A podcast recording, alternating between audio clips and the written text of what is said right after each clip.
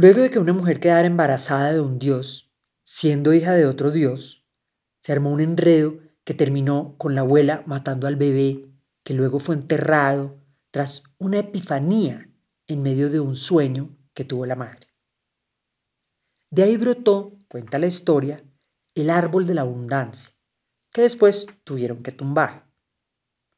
Al caer, éste repartió sus frutos y dio paso al nacimiento de las chagras, un espacio dispuesto por las comunidades indígenas para cultivar y por tanto a la alimentación de los distintos pueblos del Amazonas. De manera muy resumida, este relato corresponde al pueblo Murui, hijos del tabaco, la coca y la yuca dulce, que habitan en el Putumayo, Caquetá y Amazonas. Y como sucede en general con este tipo de relatos que corresponden a las leyes de origen, donde un conocimiento ancestral indígena explica y orienta el uso de lo material y lo espiritual, estas historias cambian de acuerdo al pueblo, o incluso pueden haber otras versiones al interior de un mismo pueblo, dependiendo del territorio donde se escuche. Hoy en La Paz se cuenta vamos a hablar de eso, de chagras, huertas comunitarias, huertas urbanas, soberanía alimentaria y todo lo que esto trae detrás. Y arrancamos con este relato que apunta a tres cosas esenciales. Primero, el árbol de la abundancia al repartir sus frutos, organizó a los pueblos indígenas.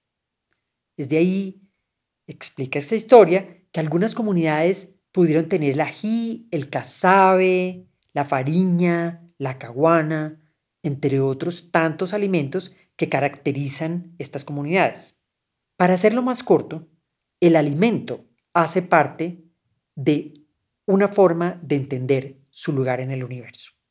El segundo punto que esta historia nos ayuda a entender es que la chagra no solo provee alimento, es también un espacio de reunión alrededor del cual se define una organización social. Y el tercer punto de esta historia se trata de una interacción continua con la tierra que permite conocerla y conocernos. Como lo veremos en este episodio, esta es una historia que no solo hace parte de la tradición ancestral indígena, sino que puede tener sus lazos y sus conexiones con historias urbanas de jóvenes y de sobrevivencia. Bienvenidos a La Paz se cuenta, un podcast del proyecto La Paz se toma la palabra, de la Sugerencia Cultural del Banco de la República, un espacio donde seguimos contando las historias del país que vamos tejiendo. Construir la paz en Colombia es un proceso cotidiano. Es valorar nuestra capacidad de resolver conflictos como ciudadanos con las palabras que transforman, reconcilian, restauran, reparan y señalan caminos de convivencia. La paz se cuenta. Un podcast sobre el valor de la palabra en la construcción de la paz en Colombia una producción del Banco de la República en el marco del proyecto cultural La Paz se toma la palabra. En el Centro Cultural del Banco de la República, en Leticia, existe una chagra que los abuelos y abuelas de las comunidades cercanas cuidan y mantienen. Esto acorde a una tradición que buscan defender. Ellos nos cuentan un poco de este proceso. Yo me llamo María Teresa Faeritos, soy de la etnia Huitoto, clan Garza, en idioma se llama Aymen. O sea, la tribu de la Garza se llama Aymen. Soy de Centro Chorrera.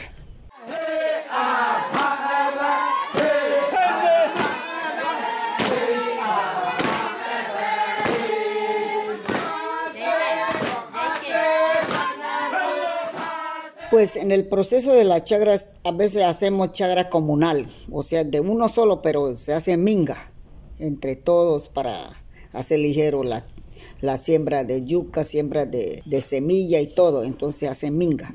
En una familia trabaja pues la familia o, o la señora o con el esposo o los niños que le acompañan. Ahí en esa parte ya viene la parte cultural ya, o sea, la mamá es la parte principal de esa casa, la que da calor y vida. ella lleva a sus hijos a la chagra y le enseña a cultivar, le enseña a sembrar, a la vez le va enseñando oraciones para curar a la gente, y le va mostrando la mata, va sembrando, es como centro educativo, cultura y beneficio social también. No solamente para una sola persona, sino para todos. Mantiene los niños al día con toda la comida cultural.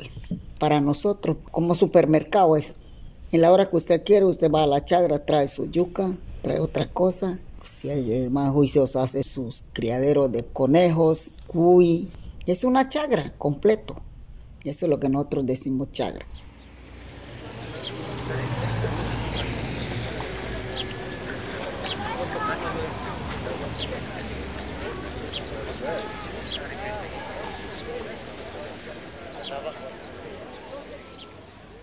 Pero como ya les decíamos, el concepto de la chagra no es exclusivo de las comunidades indígenas. Piensen en el pan coger, esos cultivos campesinos que satisfacen parte de las necesidades alimenticias de ellos mismos, de sus animales, con plantas como maíz, frijol, yuca, bore, plátano. En cierta medida, esto se relaciona con la llamada soberanía alimentaria o soberanía popular alimentaria, una idea que va ligada a modelos de desarrollo sostenibles diferentes a los grandes monocultivos o a los proyectos agroextractivistas. Estos modelos defienden el derecho de los pueblos a definir sus propias políticas y estrategias sustentables de producción, distribución y consumo de alimentos. Esa búsqueda encuentra su lugar también en las ciudades, como por ejemplo en la Huerta Santa Elena, en el patio de una casa entre el Centro Internacional y la Perseverancia en Bogotá, María Elena Villamil aplica el conocimiento que la naturaleza le ha transmitido. Su interés partió desde la cocina, pero fue después de más de 15 años que llegó a este concepto de la soberanía alimentaria. Estudió en el SENA y unió esfuerzos con el párroco del barrio La Perseverancia de la Iglesia Jesucristo Obrero. Su huerta tiene alrededor de 80 especies y ha promovido la creación de otras 16 huertas en la localidad de Santa Fe. Hoy la tenemos como invitada, un honor. Aquí está María Elena Villamil y lo primero sería preguntarte, ¿quién es María Elena Villamil? Pues una mujer nacida en el barrio La Perseverancia, perseverante, la vida, el universo, el planeta, el cosmos y la madre tierra, creo que se confabulan todos para llegar a este proyecto de vida, ¿no? Entonces, yo digo que yo nací para la cocina. Siendo una mujer mayor, madre de tres hijas, estudio cocina y la hago profesionalmente, pero también por inquietudes mías. Entonces quiero independizarme, lo, lo bregué en varios lugares, pero teniendo esa casa que tengo, dije, no, pues voy a llevar el restaurante para la casa. Estando con el restaurante, yo misma me cuestiono cómo es que yo no sé cómo se producen los alimentos si yo cocino tanto, de verdad. ¿Sí? Entonces eso me lleva a, a, a, preguntarle al SENA, yo no, yo no tengo títulos universitarios, tengo técnicos y todo por el SENA. Y así como relata, me, me articulo, se hace en la Casa Escuela de Agricultura Urbana en el 2007.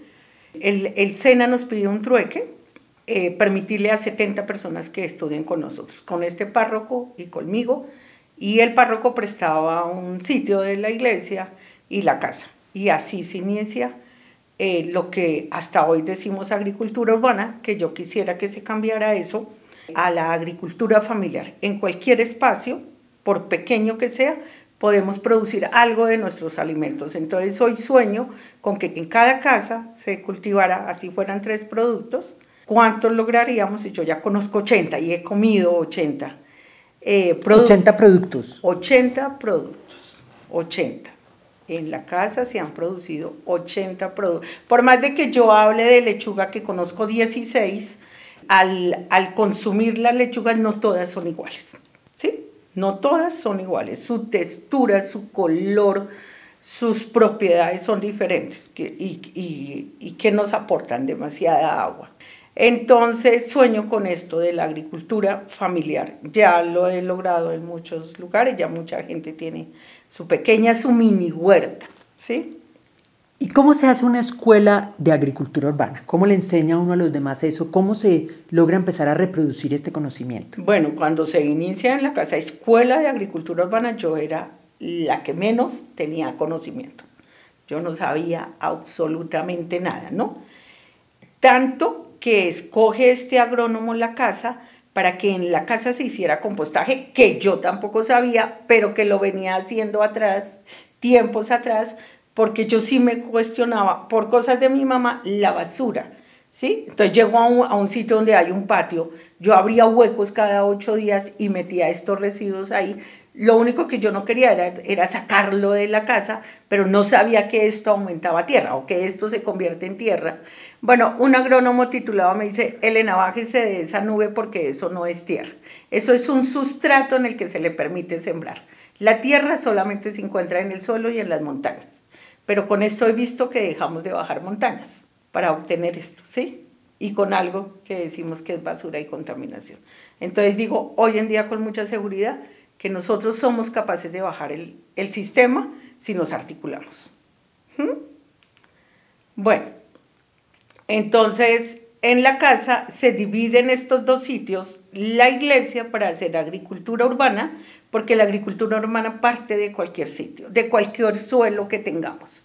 ¿Sí? El, no importa llegar a un cemento como fue llegar en la iglesia, y hicimos contenedores o camas que digo yo, y este cura muy, muy, muy, muy dado eh, dice, en la, en la iglesia había habido colegio, que una de mis hijas también estudió en ese colegio, entonces, pupitres, mm, escritorios, armarios, rómpalos y ahí cogemos la madera y hacemos estos contenedores.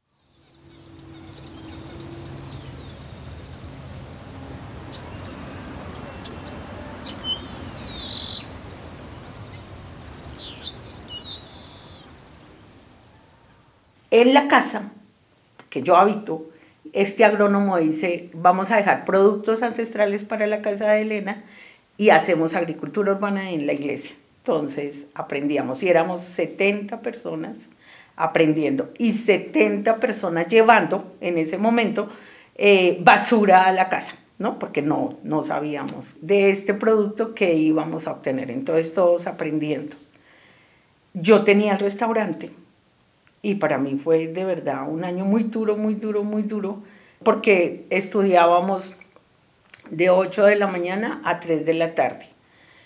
Y, y, recoja y el domingo haga aseo para que el lunes esté bien para el restaurante, ¿no? Entonces yo quise en un momento dado desistir de esto porque era muy pesado, muy y mis hijas decían, ya no vivían en la casa, ya se habían ido de la casa, pero me decían, mamá, dañó la casa, dañó la casa, mire, se dañó el jardín y mire la basura que trajo y no sé qué, va, una cantidad de cosas. Quienes me colaboraron fueron los vecinos inmediatos que iban de Perseverancia o de San Martín a estudiar conmigo. Y ellos, no, Elena, ya aprendimos a, a, comer algo cultivado por nosotros, no la quite, nosotros le colaboramos por acá, por allá. Y pues así sigo y ahí estoy, aquí, aquí estoy. ¿Y por qué dice Elena que le aprendió a las plantas? ¿Cómo son las plantas bueno, Bueno, bueno, ya con el transcurrir del tiempo, mire que yo no le hablo a las plantas como les estoy hablando a ustedes, ¿no? Así, que me salga la voz, que yo vaya y... No, no. El contacto mío fue mental. Yo, yo me daba cuenta, pues, que ellas no tienen tampoco esta voz, ¿no? Entonces, yo como que las miro, le falta esto, le sobra esto, no es de este sitio, hay que correrla. Y así empiezo una conexión con las plantas y con la tierra, porque al ver que este producto ni es basura, ni es contaminación, ni son desechos, ni nada de esto, y no lo sacamos de la casa, la relación mía con la tierra es súper fuerte. Yo siento, yo no tenía la costumbre de decir madre tierra. Cuando la gente decía al comienzo que la madre tierra, yo decía, están equivocados, porque madre es la que me parió, que yo nunca le dije madre. Mi mamá se le decía mamá o mami, a lo mucho. Yo nunca le dije madre. Pero cuando la Madre Tierra me empieza a mandar semejantes mensajes, digo yo, de verdad que es una madre, de verdad que es una madre que no es castigadora, no castiga para absolutamente, o sea, mi mamá me castigó de golpes, pero bueno, se lo agradezco. Eh, pero esta madre no castiga, pero el mensaje es demasiado, demasiado, demasiado. Y el mensaje es tan verdadero el mensaje que uno dice, no tengo nada que reputar, sino aprender y avanzar. Todos los días la Tierra evoluciona y los alimentos evolucionan y hemos perdido muchos alimentos por no cultivarlos, porque hemos dejado de comerlos, ¿sí? Y entonces acá hay una cantidad de evolución, ¿cómo es que uno se queda en el atraso? Entonces he aprendido demasiado, demasiado. Yo soy una agradecida de todos los que por seis años pasaron y me enseñaron demasiadas cosas, pero a la tierra todos los días estoy... Mire, hay momentos en que yo me tengo que salir de la huerta porque es tanto, tanto el mensaje que yo no puedo con todo el mensaje. Como que me emborracho en la huerta y tengo que salir y darme un respiro, tomar algo y volver. Y he llorado, he llorado en la huerta de tanta transformación que yo no me puedo quedar en el atraso. Y este concepto de agricultura urbana de aprender desde un patio, para los que no conocen, la casa de Elena está en medio del centro de Bogotá, en medio de edificios de 25, 30 pisos, son los que rodean su casa, el smog. Entonces es muy interesante que esto no es un regreso al campo, es un, un encontrarse con la tierra donde habíamos perdido la esperanza de que creciera alguna Pues mire que yo, yo, yo, como les digo, nací en la perseverancia que soy soy una agradecida de haber nacido en ese sitio donde vemos solo cemento y no conocía el campo. Entonces digo, el campo vino a mí, yo no fui al campo. El campo vino a mí y conocí así el campo. ¿Y cómo ha contribuido la huerta a la seguridad alimentaria de la comunidad en la que usted vive? Ha contribuido mucho, mire, fueron seis años de que la gente laborara en la tierra, que también aprendí demasiado a decir, que no trabajamos, que trasubimos. El que trabaja lo hace con sacrificio y el que trabaja lo hace por un salario y yo lo hice muchos años. ¿Sí? Aquí, aquí no trabajamos, aquí trasubimos, laboramos y la tierra nos da un alimento en que sanamos. Entonces por eso yo digo, ¿cómo es? Bueno, yo no puedo ser tan egoísta y no sé, no, yo no creo que esté equivocada. Bueno, yo misma me, me me doy palmaditas, diciendo, es que toda la gente debería de hacer esto. ¿Por qué? Porque he llegado a una conclusión que somos de la tierra, le pertenecemos a la tierra, vamos para la tierra, hagamos tierra. Entonces, ¿cómo que se quedan unas personas que tienen unos espacios? No, en todas las casas. Hagámoslo en todas las casas. ¿Sí? Así sí hablaríamos de una seguridad. De resto, estamos sometidos. Nos traen comida de otro lado y comida contaminada si nosotros la podemos producir. Y, comida empacada en plástico. Imagínense. ¿Mm? Y llegaríamos a un trueque.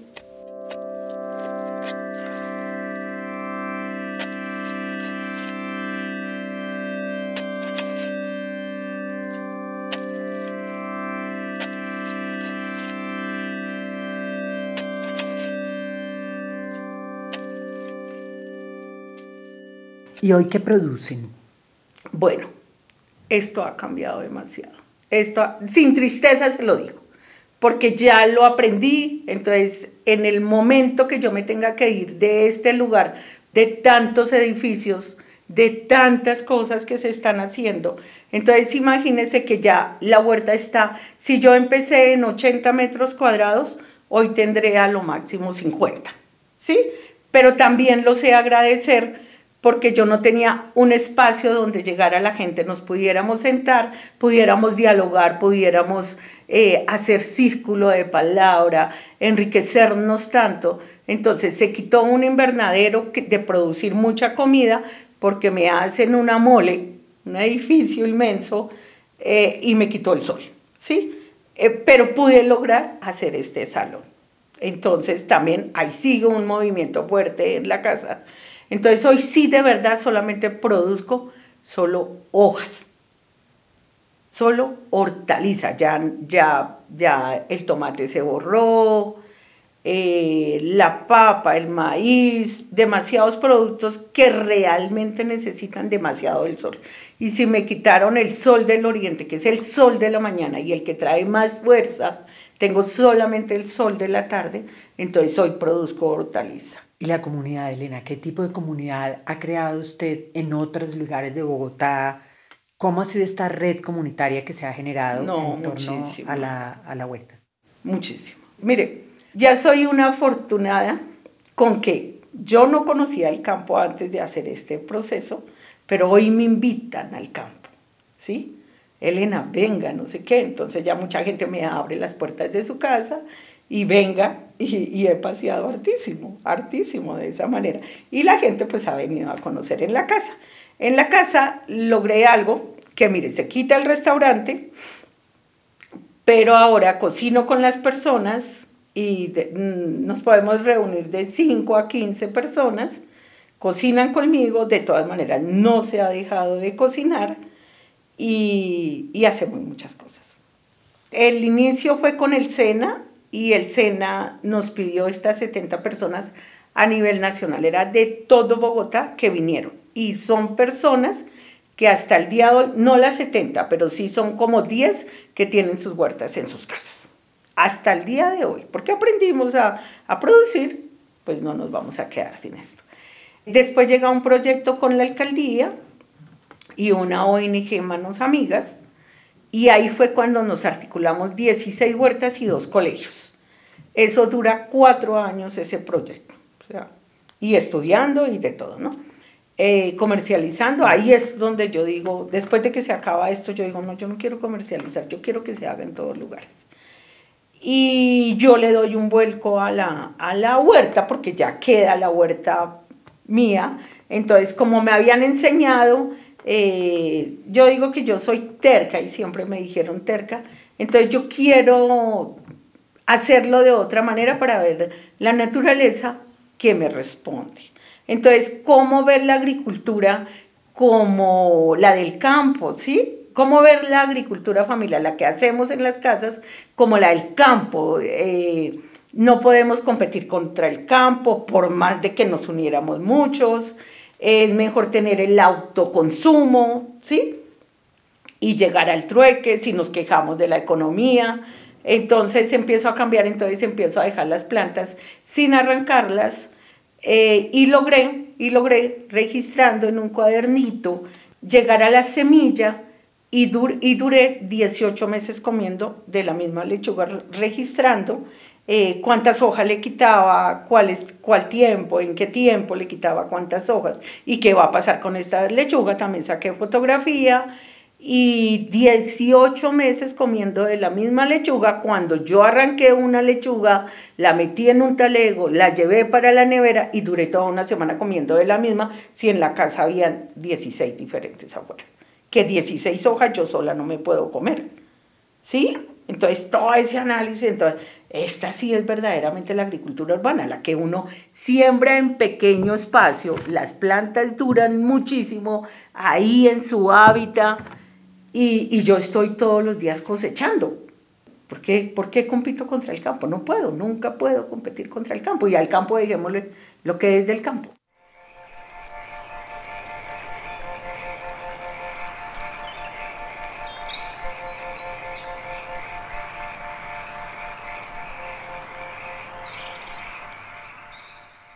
La soberanía alimentaria se ha convertido también en una forma de resistir de las comunidades.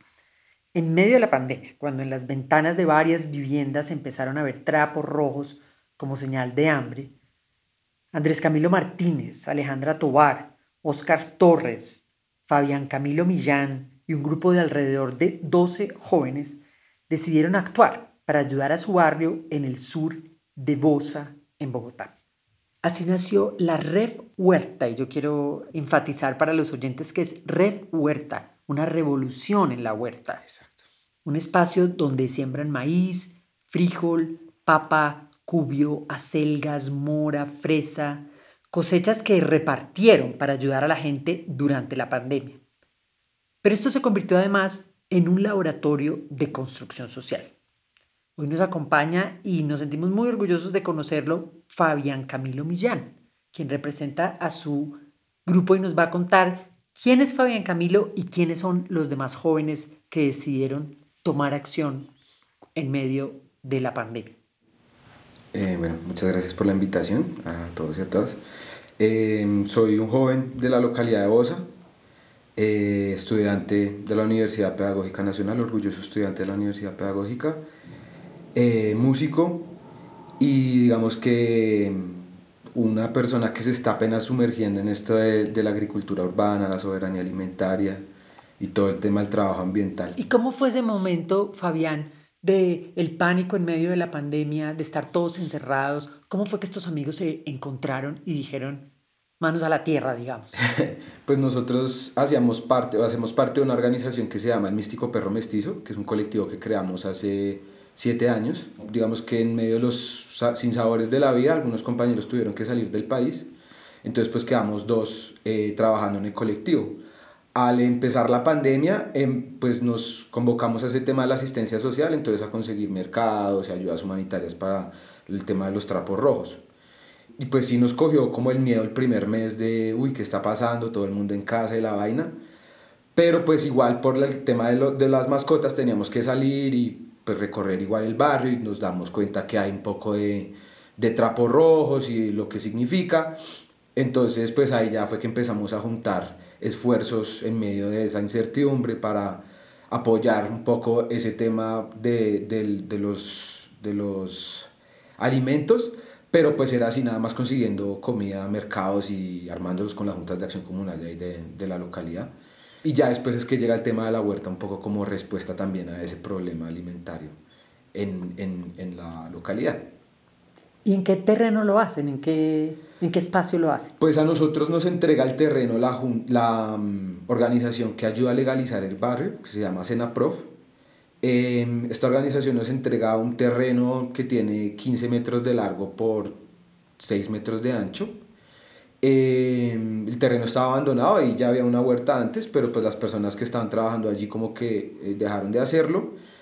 Em, la presidenta de la junta directiva de esa organización nos entrega al místico el, el, predio, digamos, y nosotros eh, decidimos como convocar más jóvenes de la localidad, digamos, del sector del barrio de, de, del Olar, de Nuevo Chile, que se llama el barrio en donde tenemos la huerta, para empezarla con ellos, porque pues como estábamos solamente dos personas atendiendo el tema de los mercados de la organización, pues queríamos que hubiera más comunidad, invitamos a, a parceros ahí del barrio que copiaron para trabajar en la huerta y pues así fue como empezamos a darle. El predio digamos que tiene la particularidad de que el barrio Nuevo Chile es un barrio de invasión.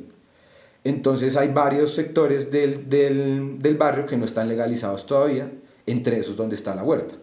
Eso digamos que nos, les dio a ellos la autonomía de darnos a nosotros el terreno, pero pues igual ahorita estamos con el jardín botánico eh, agenciando todo el tema del protocolo de huertas para poder, digamos, tener un permiso más administrativo sobre el uso del suelo. Así fue como llegamos al terreno como tal. ¿Y cómo fue el momento de decir plantas, jardín? Pues eso fue, eso fue gracias a una persona que conocemos, la compañera y yo, que se llama Luz Dari, es una lideresa de la localidad que es increíble, la organización de ella se llama Semis Bipaz, y ellas llegaron a enseñarnos a nosotros todo desde el uso de las herramientas, los tiempos de la cosecha, a no hacer el tema del monocultivo, sino estar mezclando las, las, las plantas de acuerdo a sus propiedades y lo que se brindan entre ellas. Antes sí en algún momento lo habíamos pensado en el místico como sería bacano jalarle algo medioambiental, pero eso implica un esfuerzo muy muy grande. Pasó esto por cosas de la vida y pues ahí dijimos como pues manos a la tierra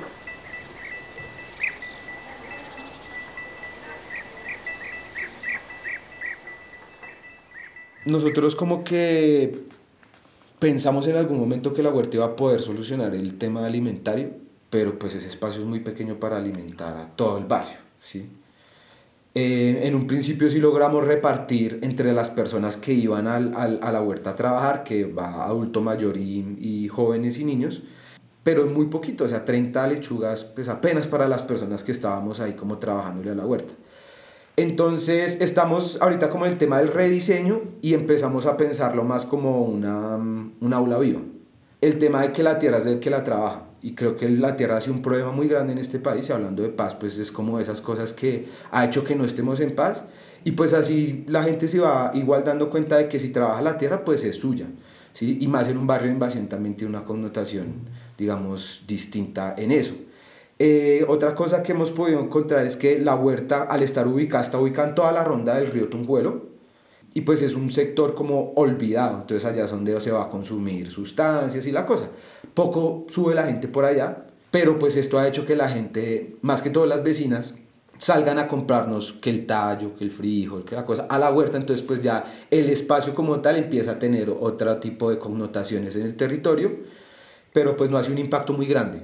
Sí, siento que para, en, en localidades como Osa se debe haber, debe haber un, como un, una articulación más fuerte entre lo institucional y las organizaciones que trabajan el tema de la, de la soberanía, no de la seguridad alimentaria, para poder impactar más, digamos, en términos alimentarios y de salud a las personas.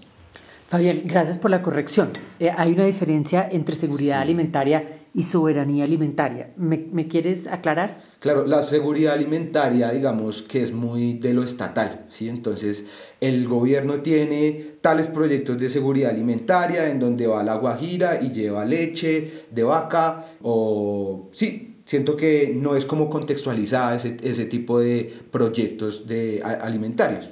La seguridad alimentaria, la soberanía alimentaria, en contraposición a eso, lo que hace es que las comunidades sean autónomas conozcan de dónde viene el producto. No es lo mismo que el Estado llegue con una camioneta a La Guajira con leche que no sabe de dónde viene, con comida que no es tradicional de, esa, de esas comunidades, a que uno pueda cultivar lo propio, agenciar lo propio, generar esas mismas eh, alternativas de economía que mencionaba también la compañera.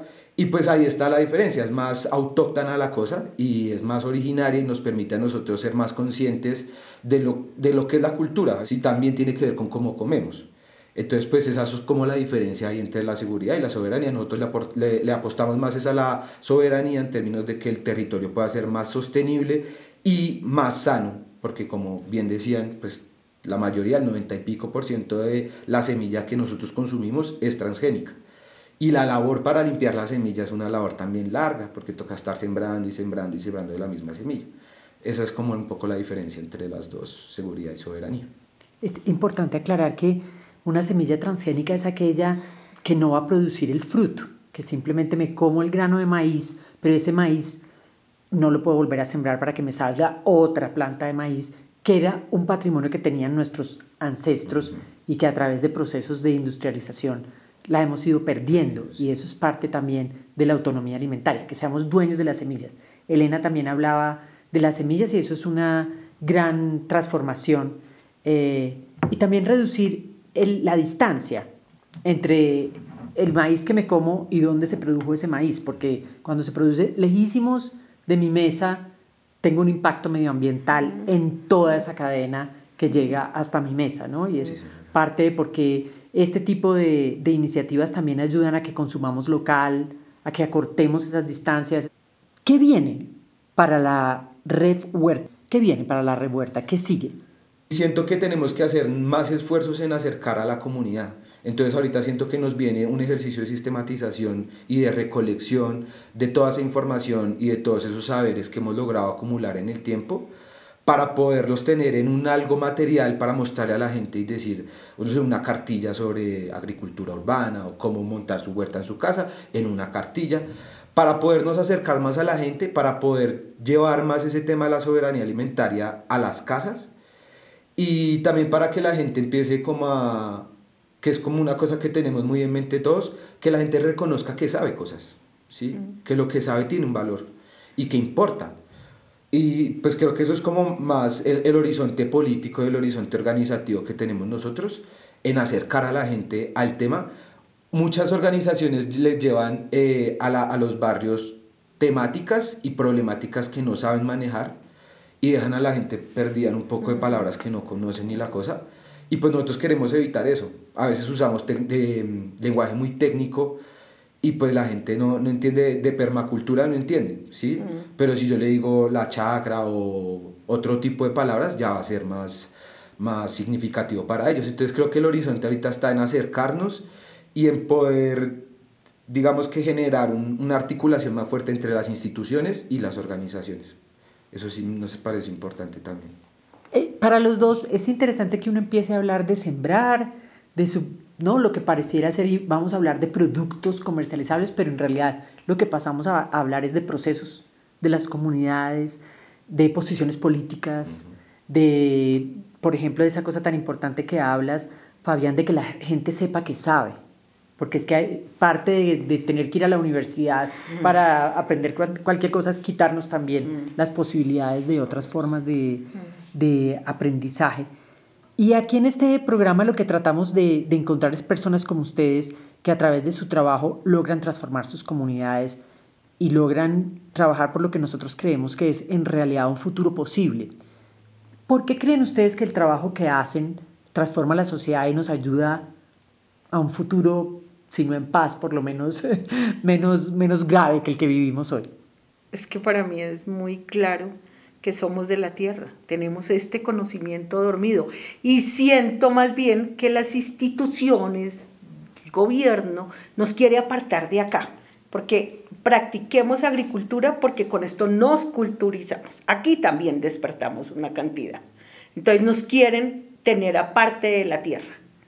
No, volvamos a la tierra. Y, para mí muy claro, hagamos, hagamos tierra con algo que es tan fácil y lo estamos mandando a un relleno que ahí sí afectamos. Entonces, mi mensaje es, déjeme entrar a su casa y tengamos algo del producto, obtengamos algo, ¿sí? Pero sí he reafirmado que yo no quiero transformar a nadie, absolutamente a nadie. Vuelva a su origen. Yo, yo, podría poner una frase de un profe que nos gusta leer esto que se, llama, se llamaba Paulo Freire y él decía que nadie, es el, nadie educa a nadie, eh, nadie se educa solo y todos nos educamos o nos liberamos en comunidad. Entonces sí siento que este ejercicio colectivo de volver a la tierra o de conocer la tierra, de reconocer mis saberes o de conocer otros nuevos, genera tejido social.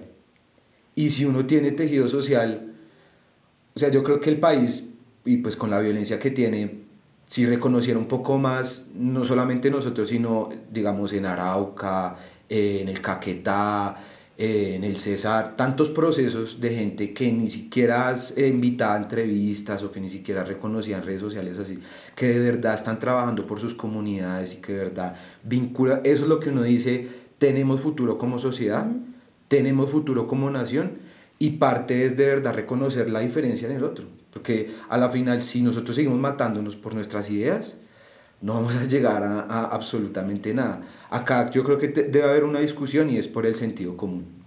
Y en el sentido común debe estar la protección de la vida y los elementos que permiten la vida. Entonces, si nosotros de verdad seguimos trabajando desde nuestras vueltas, ya sea en el hogar, ya sea en, en, en procesos comunitarios, en los colegios, en las iglesias, donde sea, vamos poco a poco acercándonos a esa, a esa transformación, pero tiene que ser en comunidad. Nadie nos va a venir a salvar a nosotros, entre nosotros nos salvamos. Siento yo que es como la premisa, digamos, frente a eso. Y estoy muy de acuerdo contigo. Parte de lo que yo creo que también es el sofisma es que solamente nos cuentan la historia de la guerra.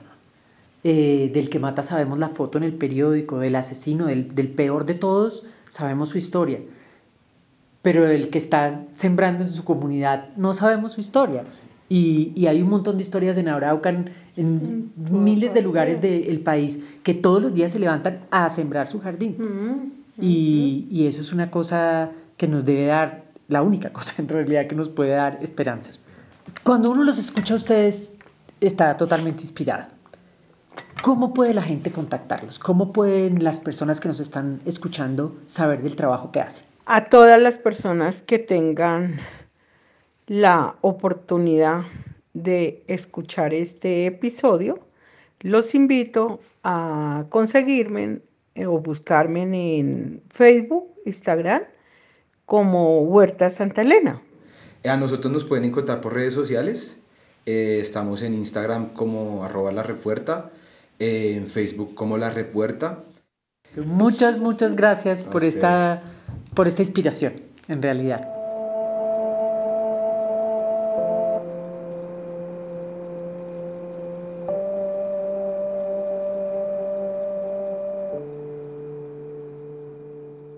Agradecemos a todas las personas que participaron de este episodio de La Paz se cuenta, un podcast para hacer eco a las voces que insisten en una Colombia posible para todos.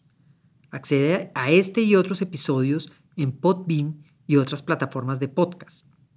Este podcast es posible gracias al trabajo de Diana Salas, Laura Oliveros, Nicolás Eckart, Juan Pablo Conto y quien les habla, Ángela Pérez Mejía.